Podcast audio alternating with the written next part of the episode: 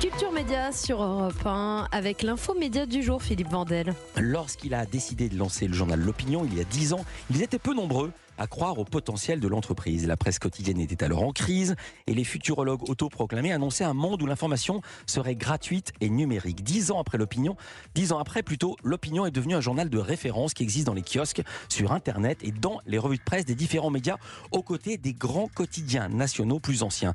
Hier encore, elle avait les faveurs d'Emmanuel Macron qui accordait à l'opinion un entretien exclusif. Son fondateur, Nicolas Bétou, semble être en passe de gagner un pari que beaucoup croyaient impossible.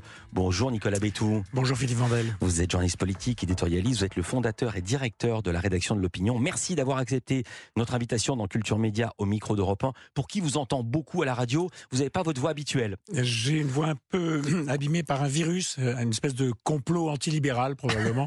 non, on va dire que vous avez fait la fête jeudi soir. On a fait la fête, on a fêté nos 10 ans, les 10 ans de l'opinion, comme vous l'avez dit, euh, et on est resté longtemps dehors à accueillir et à parler avec beaucoup, beaucoup d'invités.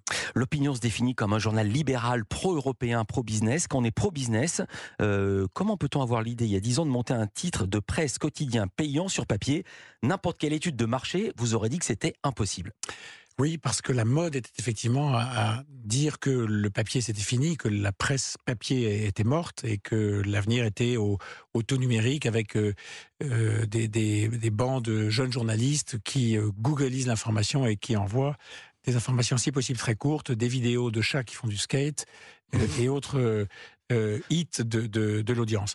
Ben, nous, on a fait un pari inverse, mais qui est un grand classique en fait dans l'économie. Hein. On s'est dit, si le marché va complètement vers ça. Il doit y avoir des niches, il doit rester des places pour lesquelles euh, le, peut-être la, comment dire, le prix à payer sera, sera lourd, c'est-à-dire qu'il faudra faire beaucoup d'efforts et ce sera long, mais euh, qui permettront d'exister. et cette niche, ça a été le pari que on avait toujours besoin d'une information à valeur ajoutée, euh, très qualitative.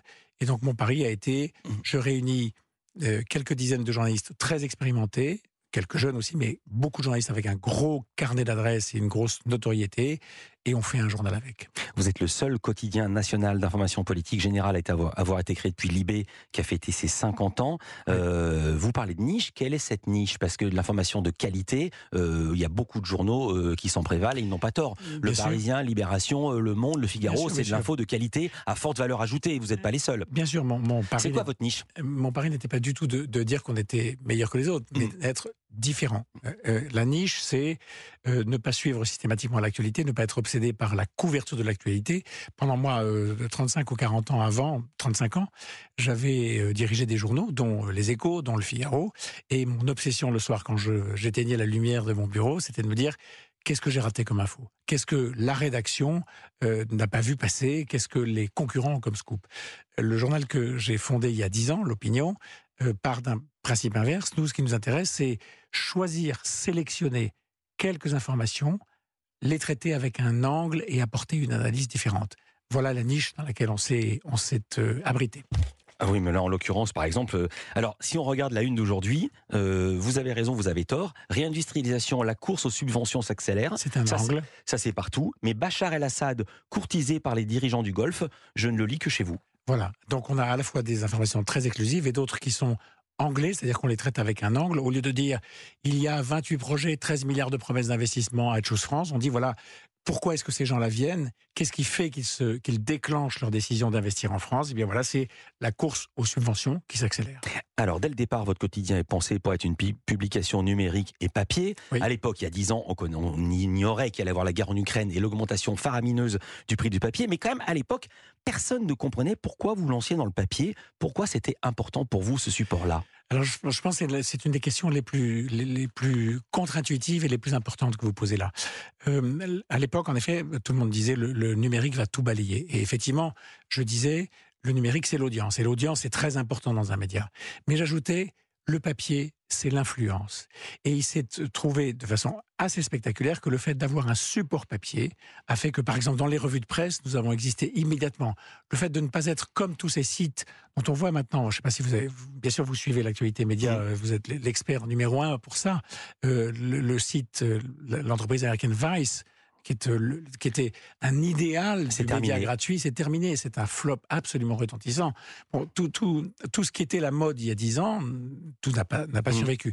Et donc le papier a permis d'établir un produit d'influence. Et moi, je m'amuse encore de voir, d'entendre de temps en temps, j'allais dire au moins une fois par semaine, un responsable de communication, un patron, un politique qui me dit bon, ok, je, je fais une tribune dans l'opinion ou je donne une interview à l'opinion, mais elle paraîtra bien en papier. Voilà, parce que mmh. le papier, c'est l'influence. Et pourquoi est-ce que c'est le cas? D'abord parce que physiquement, le support se voit, se, se, matérialise. Et aussi, je pense que ça va durer encore très longtemps parce que un support papier, c'est une limite physique. Et cette limite physique, elle oblige à quoi? Elle oblige à hiérarchiser et à sélectionner l'information. Or, le métier d'un journaliste, c'est pas juste de balancer dans un tuyau des milliers d'informations qui n'ont pas de hiérarchie entre elles, c'est-à-dire qu'on ne sait pas, quand on est un consommateur d'informations, un lecteur, un internaute, on ne sait pas quelle est l'information la plus importante, celle qui est la moins importante.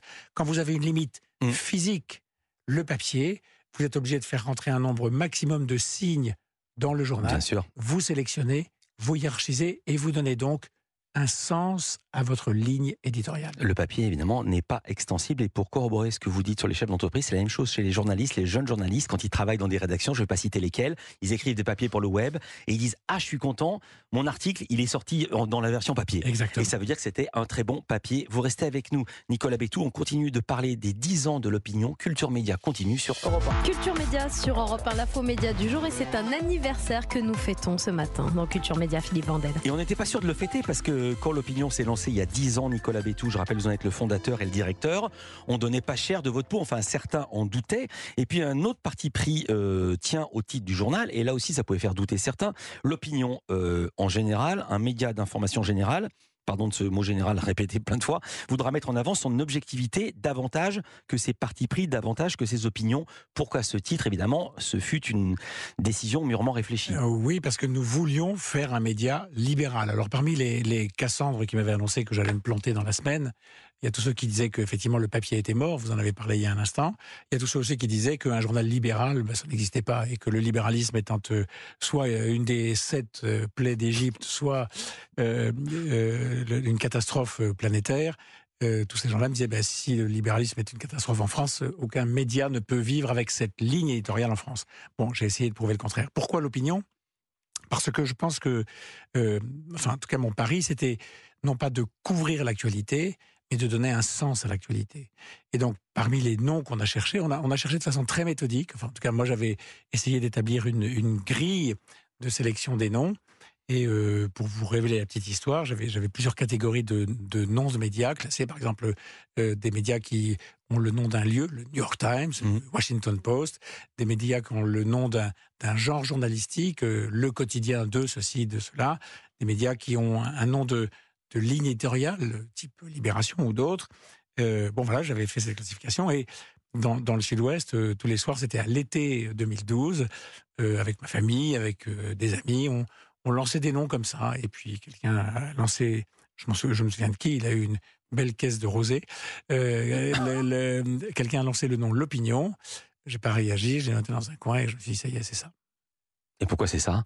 Parce que justement, les opinions, chacun en a une. C'est le café du commerce, l'opinion. Parce que je voulais. Nous, ce qu'on veut, c'est des infos. Non, parce que je voulais créer un média libéral qui assume cette opinion. D'accord. Et comme vous le savez, la maquette de l'opinion est très particulière. D'abord, c'est une maquette où il y a peu, de pages, avec des papiers longs. Et surtout, le premier élément, le premier contenu qu'on voit, c'est un éditorial. L'édito des journaux est parfois à la une. Quand ils sont à la une, ils sont en bas de page. Là, il est en haute page et on proclame haut et fort, mhm. c'est un journal d'opinion. Et voilà laquelle. Libéral, c'est presque une insulte en France. Oui, oui, bien sûr. C'est pour ça que je disais tout à l'heure, euh, euh, avec un sourire, c'est une niche, mais c'est une niche dans laquelle nous sommes peu nombreux et au fond, c'est assez confortable.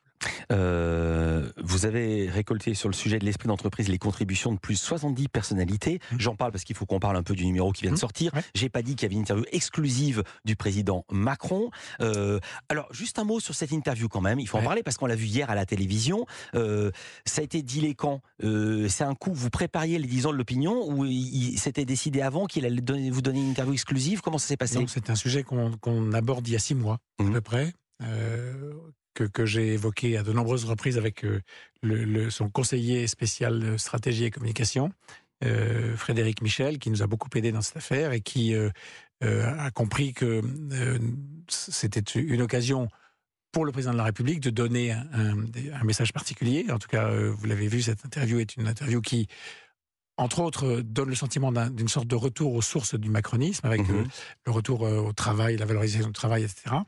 Euh, et donc, on a, on a dit ça il y a très longtemps.